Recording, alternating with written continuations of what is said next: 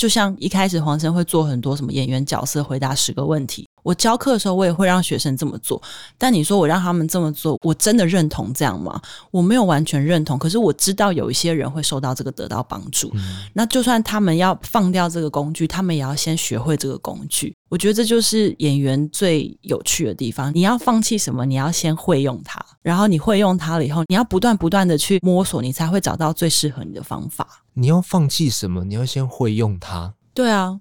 我以为是你掌握不住，所以你就放弃。没有掌握不住，就是他放弃你，不是你放弃他。对，抱歉，我比较拙劣一点点。没有，人生也是这样啊。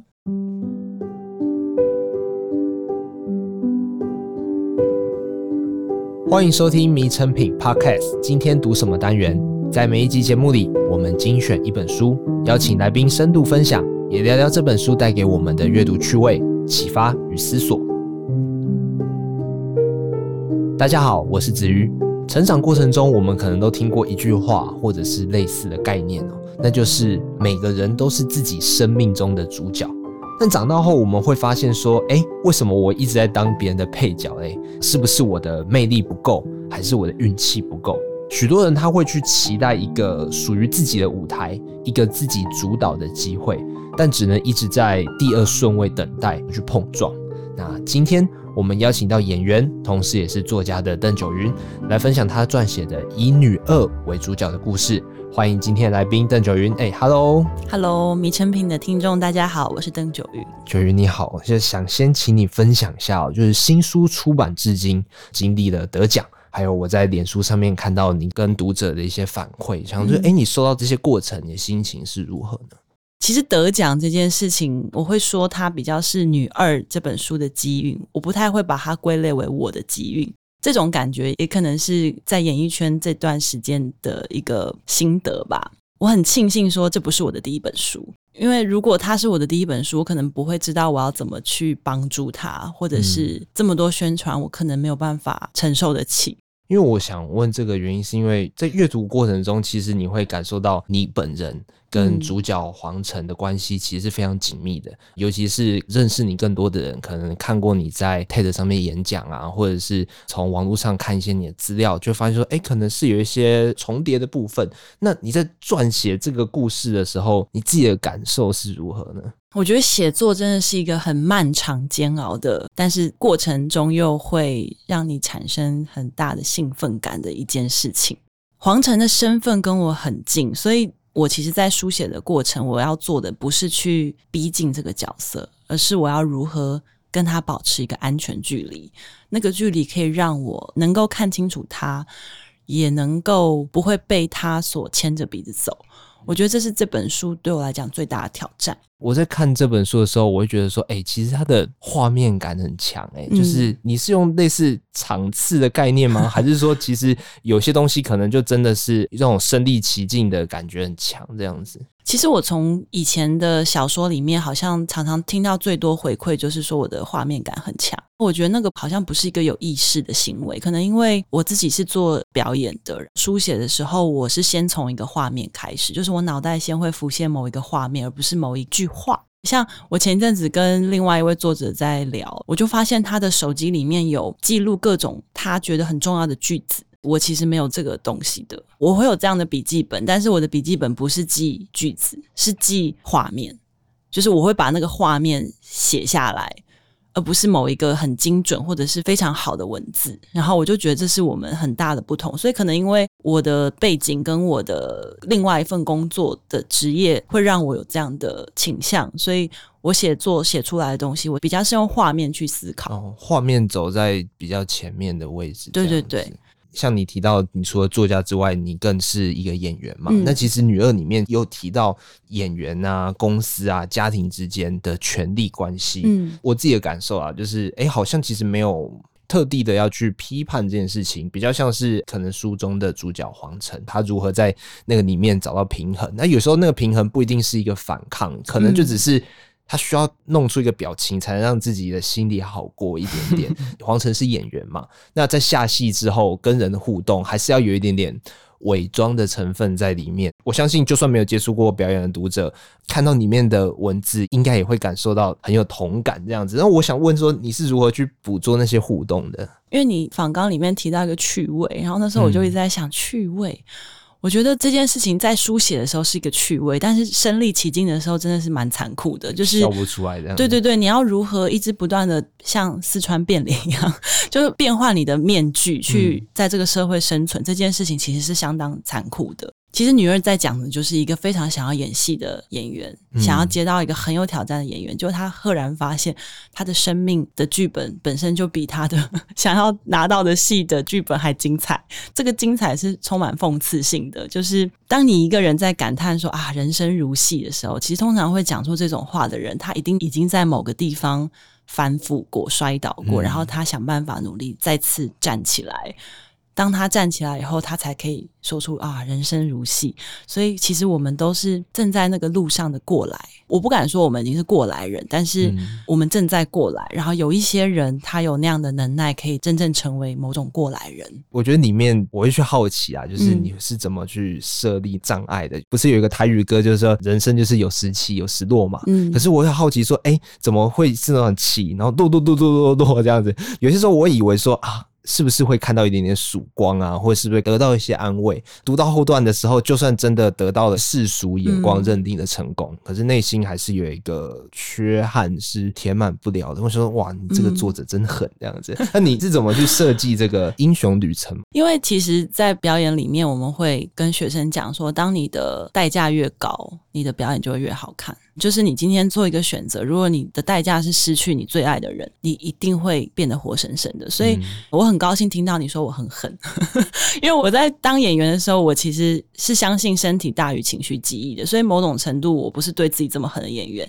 然后写作的时候呢，因为个性使然，所以前期的写作也都是轻轻柔柔，然后甚至碰到性的部分都是用梦幻的泡泡带过。我也不太会去描写太多性。那当然，这本小说里面就有这个突破。所以有的时候我会在思考，如果我不够狠，我是不是无法成为一个真正的创作者？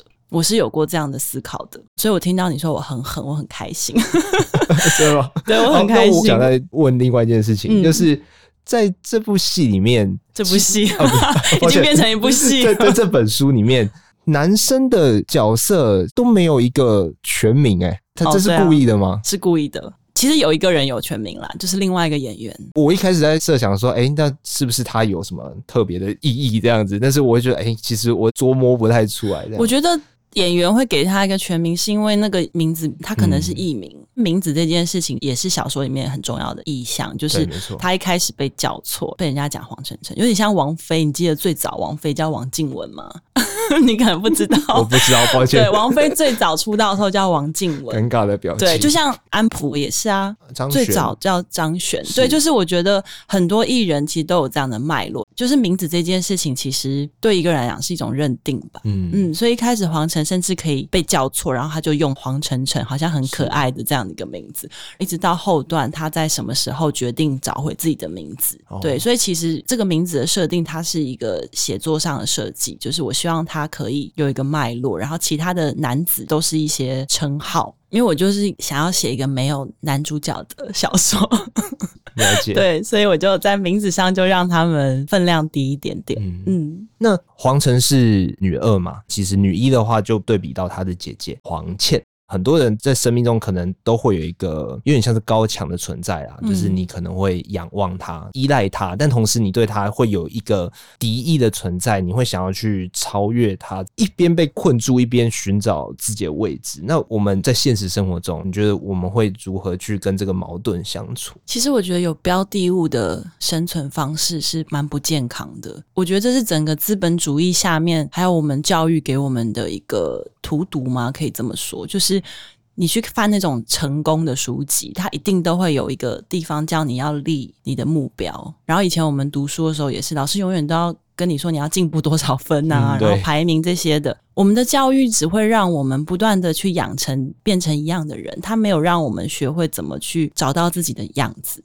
但是每一个人不应该变成同样的人，这其实是为了社会好管制。如果每一个人都遵循一样的秩序、一样的结构，这个社会就会比较好被控制。如果每一个人都非常的独特，这个社会就会比较有火花。但某种程度，站在主事者的立场，他会觉得比较辛苦。所以我其实觉得这是某种教育跟主流的问题。所以我用了一个这样相差十二岁的姐妹去显示这个问题。可是演员不就是会有一个剧本，然后你会有一个目标在里面吗？嗯，对，演员在表演的时候，你当然要有一个很明确的目的性。可是这个目的性跟你的人生是两回事。比如说，我今天我的目的就是要来录 podcast，我要把今天做好。但我如果我的目的是我今天做这一切，我就是比如说我想要成为像谁一样的人的时候，这就会有问题了。为什么我要像那个人？我不能走出自己的路吗？像黄晨一开始也是因为他像了某一个女明星，所以好像出道。嗯，我觉得这是在整个台湾的环境下很粗暴的一个认识人的方式，就是因为你像谁，所以我先对你有一个好像靠近你了，但其实那是在某一个框架下让你感到安全。因为我们没有太多的时间去听你讲你以前的学经历怎么样，嗯，那我给你一个小某某某，好像就立刻可以认识你。但你刚刚也提到，就是哦，我们没有时间，但其实认识一个人真的是需要时间的，认识一个作品也是。但是我们都太把时间，其实大家都划手机划掉了啊，就是太把这个东西当成一个没有那么重要的事情。可是演员这东西其实很有可能大部分的时间都是在等待，都在等待的。因为我在想说，蛮多电影都会有呈现这一幕啊，就是可能一个人去参加试镜，然后门一打开，哇，那个衣服啊、身形啊，都跟我。非常非常接接近这样子，那像你可能是真实经历过这些情况，那你会觉得说啊，逼迫自己要脱颖而出啊，或者是说，哎，假设你今天 audition 结束了，然后那个等待的煎熬，这个是如何去调试的呢？我坦白讲，其实我到现在还没有调试好。我还是会去评判，还是会去期待，还是会去失落。但至少我现在会跟自己讲说，很多结果并不是我们能决定的，也不是同等于你表现的好不好。我觉得有这个认清，情绪会过去的比较快。也是因为我觉得我没有真的适应得很好，所以我走上创作这条路。因为我想要抵抗那种想要把大家都变成一样这件事情，跟抵抗某种。主流的审美嘛，或者是主流的价值，嗯，因为有的时候你根本甚至还不知道那个东西是什么，你就要喜欢它。但是我还是坦白讲，我没有办法适应的很好，是因为我还是会去评断。就比如说，我今天如果看到一个女孩子，我看到她，我觉得她本人有一个她自己的东西，可是她为了迎合某种主流，把自己变成一个不适合的样子的时候，其实我会觉得痛苦。但是我也不能说什么，因为我知道这是一种游戏规则，跟这是一种市场所需要的，他需要某些东西，我也不能说什么，可能只能请他看女儿。对，所以我没有觉得我真的适应的很好，我也觉得这种东西其实在台湾是一种断裂。因为其实很多人在开表演课，很多学生一窝蜂的去上表演。可是你知道，这个市场根本没有需要那么多演员。是那个现实的断裂，就是其实我们的现实并不是那么在乎这个专业性。我一直都记得，我那时候去英国念表演的时候，是因为我觉得我需要一个专业。一旦我有个专业，我就不会那么容易被别人牵着鼻子走。可是当我从英国回来以后，我拿到了我自认为的一种专业的时候，我发现市场根本不在乎专业。这件事情才是真正的现实，所以现实是很残酷的。台湾就是市场太小，然后不太重视专业，所以当你今天想要追求一个亿的工作，你就会变得非常辛苦。就会有两种路，一种就是你会想办法变得跟别人一样，一种就是你不知道自己在干嘛，嗯，就是先把自己的名气弄大再说。对，就是先让别人认识我，但是那个认识我，你有时候夜深人静的时候，你又会想说，这个真的是我吗？或者是你可能就会自我催眠啊，哦，我就是这样。那个也很可怕，我觉得最可怕就是自己骗自己，嗯，因为自己骗自己，其实身边的人都看得出来的。然后你可能叫不醒，装睡的人就叫不醒嘛。有些时候你去参加试镜的时候，嗯，你也会去怀疑说：“哎，我试镜再怎么久，就是半小时一小时，可是真的能把我的所有实力展现出来吗？”嗯，那我真的超爱这个剧本，我觉得这个角色我超想要。嗯，为了快速，导演就是说：“嗯，好，他不错，他很强，这样子，嗯，就是。”那些简化的过程都让人觉得太粗略的定义了。嗯，当你这个决定不是只有你自己能够控制，而是掌握在别人手上，它其实就是一种主观意识。年轻的时候真的会觉得，哦，我好想要这个机会，我觉得我自己好适合。但适不适合不是我说的，对，不是，不是我说的，是别人觉得。然后再过一阵子，你会开始意识到，这跟缘分有很大的关系。有的时候，你跟一个东西就是没有缘分，你就算很喜欢它。你就是没有缘分。嗯、那你从爱情里面也会看到，有时候两个人在很早的时候相遇就是没有缘分，也许他们过了十年再相遇，他们就结婚了。我觉得这个东西需要一点点经验，你才会去坦然的接受，不然小时候真的会很纠结。我就是觉得我很适合，没有别人比我更适合。嗯、但是你怎么知道后面有什么张力在运作？你不知道后面他们需要谈的是什么东西。嗯、有可能有时候他需要的不是你本质，而是你后面的东西。所以我才说你是一个很狠的作者，就是哎、欸，好不容易通过适应这关，可以拍一出戏，呃，又有其他的事情又发生了。对，但是因为也是尽量让在写小说的时候不是。情节推动角色，我觉得设计阻碍是一回事，但是黄晨他要怎么走上他自己的道，我觉得他其实已经有种生命意识了。所以黄晨对于我来说，我是认可他最后真的是成为了一个很好的演员的主要原因，是因为他再也不会自圆其说了。我觉得自圆其说这个东西很可怕，我甚至现在才回想，哦，我二十几岁的时候。我都在自圆其说，欸，诶，就是发生了什么事情，我要不是就是怪自己，要不就是怪别人，我一定要找到一个理由，我没有办法就让它过去。可是我刚刚已经讲很多事情，它就是这样子，你不需要知道它最终的原因是什么，有时候就是缘分，有时候就是生命，这些东西就是必然的，它是有个必然的轮回。然后黄晨在尾段，他其实不会再自圆其说，而且他放下了一个非常大的东西，就是自尊。我觉得自尊是所有演员最大的大魔王之一。就是如果你自尊很高，你的表演一定会有局限。可是要放下自尊是多困难？不要说演员，一般人都很困难。越到中年，自尊越高，因为你会发现你失去的越多，你失去的越多，你就想要抓的越紧，你的自尊就会放得越高，放得越高，你的手握越紧，你就越抓不到东西。哇，所以变成一个心魔。对，是心魔。所以演员最后在站的都不是真的什么角色啊，什么市场，其实最后在站的都是自己。那我想再更深入讲一些演员的东西啊，嗯、就是里面其实有很多术语啦，就包括镜子练习啊，或者说演员之间对于演戏的一些观念的不一样，然后甚至于导演给的笔记，不同的导演给笔记的风格也不一样，或者说有一个比较心痛的，就是你生活中遇到的不好的事情，你遇到伤痛，但是你另外一个层面演员的身份，你又想要拼命的把它记住，因为你会觉得说你哪一天可能用得上，我会觉得。看到这些内容，都会很想跑到诚品书店，把你的女二拿起来放在什么表演艺术类，对对对，什么演员与标靶啊，或者是演员笔记三十篇，是真的可以把演员与标靶放在旁边，对，跟他们放在同一个类别这样子啊。就是我会想说，哎，为什么会想要把这些东西放到书里面呢？虽然我当演员二十年，但是其实我真正在学院里面学表演的时间很短，因为我不是科班的，所以我是研究所才去学。其实那就一年多，但我觉得那一年多是非常非常快乐的。我讲快乐不是真的快乐，因为我当下是非常不快乐。我当下每天都在想范谷把自己的耳朵 剪掉的事情，就是我觉得啊，学习一定不会是快乐的。做创作就是你就是要痛苦，要牺牲。对，然后我每天就是都很痛苦。可是我现在回想起来，我觉得那一段是非常非常饱满的。其实当演员是一回事，学习表演又是一回事。学习表演的过程其实是痛并快乐着，所以我很想把这一段东西记录下来。然后我听到有一些演员说，这本书可能可以当成他的表演教科书，我其实是有点哭笑不得，因为就像书里面讲的，就是你讲了一口好戏，不代表你可以当成一个好演员。是，可是我这辈子遇到在英国真正影响我最大的那个老师，他其实是不演戏的。他就是教表演、教戏剧，但他不会演戏。可是他给我非常非常大的帮助。我想要把这种纯粹的矛盾感跟演员的起起落落，就是你可能前两年相信一个，后两年又相信另外一个，你就一直在找一个对你自己最适合的表演方式，这个过程去记录下来。嗯。但坦白讲，这就是我过去这些年体会到的。过了十年、二十年，我可能会想要推翻自己。就像一开始黄生会做很多什么演员角色，回答十个问题。我教课的时候，我也会让学生这么做。但你说我让他们这么做，我真的认同这样吗？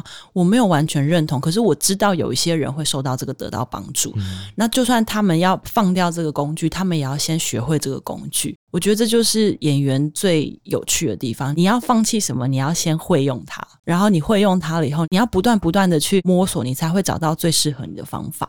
你要放弃什么？你要先会用它。对啊。